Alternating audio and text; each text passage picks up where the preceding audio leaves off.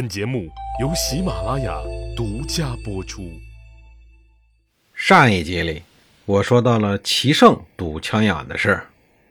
齐胜是贵族齐营的门客，齐氏家族与杨蛇溪家族在晋国的地位也不低，仅仅次于赵氏、韩氏、范氏、智氏、中行氏、魏氏六大家族。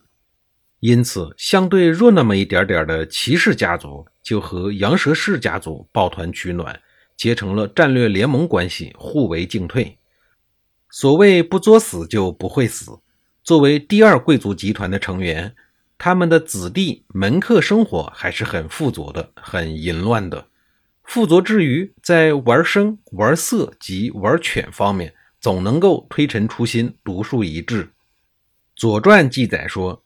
晋齐胜与乌藏通事，如果不是《左传》记载，很难想象两千多年以前的古人竟然有此等的道德观扭曲的事情发生。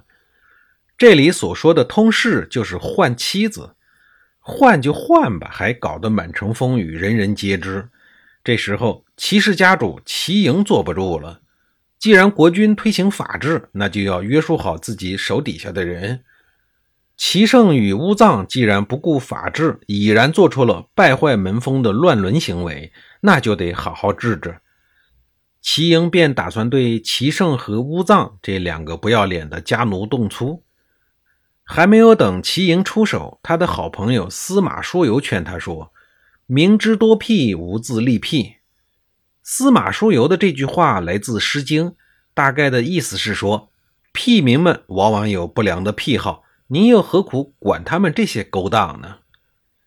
齐英觉得这是有辱家门的事儿，怎么能睁一只眼闭一只眼呢？于是司马叔游又劝他说：“吾道利益，子惧不免。”这句话就比较含蓄沉重了，意思是说，咱们国家现在是小人当道，国君如傀儡，你这样做，小心会惹祸上身呀。但是齐英觉得。司马叔游说的言过其词，毕竟只是自己的家事儿，和国家能扯得上什么关系呢？于是不听司马叔游的劝说，将齐胜和乌藏关了禁闭。说到这儿，可能大家都奇怪：齐营处理自己的两个家奴而已，这个司马叔游为何反复的劝说他呢？我们按下不表，接着往下说。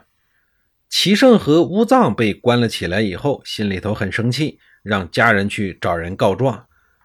齐胜和乌藏的家人找到了第一贵族集团成员智氏的家主智文子荀立，如此这般一说，并且奉上了若干的钱财。荀立本来就看不上第二集团的齐氏家族势力，这一下正好找到了借口，于是荀立就把这事添油加醋地向晋顷公做了汇报。晋顷公的国君权力一直都在六大家族和齐氏、杨蛇家族手中掌握着，想从六大家族手中收权力是办不到的。但如果能从相对弱一点的齐氏家族和杨蛇氏手里收回一些，也是不错的选择。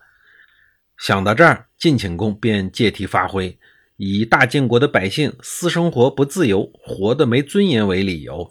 要求齐营立刻把齐胜和乌藏释放，恢复他们的人身自由。弄完这事儿以后，晋顷公又以私立公堂的罪名逮捕了齐营。齐营维护法治、捍卫道德、惩治家奴通使的正当行为，不但没有得到朝廷的支持，反而被逮捕了。这件事情立刻引起了轩然大波。齐营的家人和朋友们纷纷表示不服。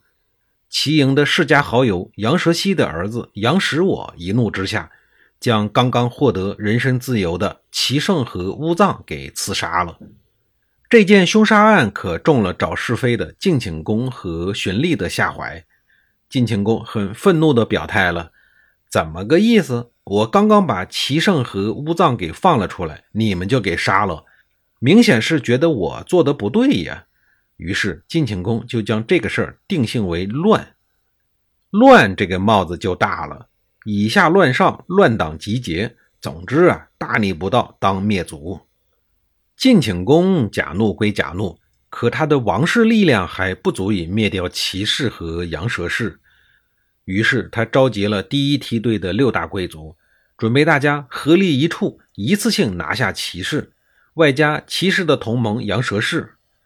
因为这事儿是杨蛇西的儿子杨蛇我先杀人，所以一并诛灭，一网打尽。以赵氏为首的六大贵族当然乐见其成，政敌少一个是一个，不是吗？于是出兵的出兵，出力的出力。随后，晋顷公纠结了总计七股势力，向齐氏和杨蛇氏发动了总攻，七打二，高下立判。晋国第一届内战以晋顷公轻松完胜告终。晋顷公之所以颠倒是非，灭掉维护社会伦理的齐氏与羊蛇氏，其核心的目的就是为了消灭权贵家族，消灭不了大的就消灭小的，最终实现国君独大。但是他没有想到的是，他虽然消灭了相对弱小的骑士和羊蛇氏，但是最终呢，却让六大家族更加强大起来。八大贵族变成了六大贵族，他们的黄金时代就要来临了。距离三大贵族瓜分晋国又近了一些。就在公元前五幺四年这一年，晋国还发生了一件大事儿：老寿星郑卿韩起去世了。在韩起执政的二十七年时间里，他并没有为巩固国君的权力而有所作为，而是始终在平衡六大贵族之间的利益，使之矛盾未能够表面化、公开化。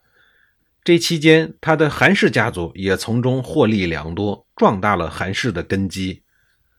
韩起去世以后，在新一轮正卿岗位的竞争中，资历资本雄厚的魏献子魏书。碾压了其余四大贵族的家主，成功接任了权力的大棒，视为正卿。魏书执政以后，因为失去了韩起这样一位重量级盟友的协助，魏书基本上控制不了秩序。尽管已高居执政之位，但却也只能妥协，艰难地维护着国家的稳定与和平。但就在这执政初期的困难阶段，魏书又干了一件颇不得人心的事儿。他将晋顷公处心积虑、费尽心机才收获的齐氏与羊舌氏的封地化邑为县，魏氏、韩氏、智氏、赵氏各分了一个县。可怜的晋顷公机关算尽才搞回来的土地，到头来做了四大家族的嫁衣，自己呢什么玩意儿也没捞着。一年多以后，郁郁不得志的晋顷公就去世了。这一次分赃行动中。除了国君没有捞到好处以外，另外还有范氏家主士鞅、中行氏家主荀偃也一无所获。老奸巨猾的士鞅不可能善罢甘休，他除了对分赃不均的魏书憎恨以外，对得了好处的韩、赵、智三家也颇为的恼火。于是士鞅开始酝酿新的阴谋，打算组建一个新版的三家联盟，然后再发动反击。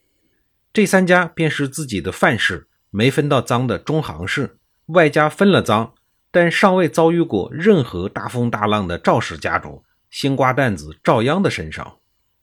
随后，世鞅与荀衍对赵鞅软硬兼施，恩威并举，最终迫使赵鞅归附于范氏、中行氏家族的麾下。世鞅为了能够进一步夯实和赵氏家族的关系，还干了哪些事儿呢？下一集里。我再给您详细的讲述。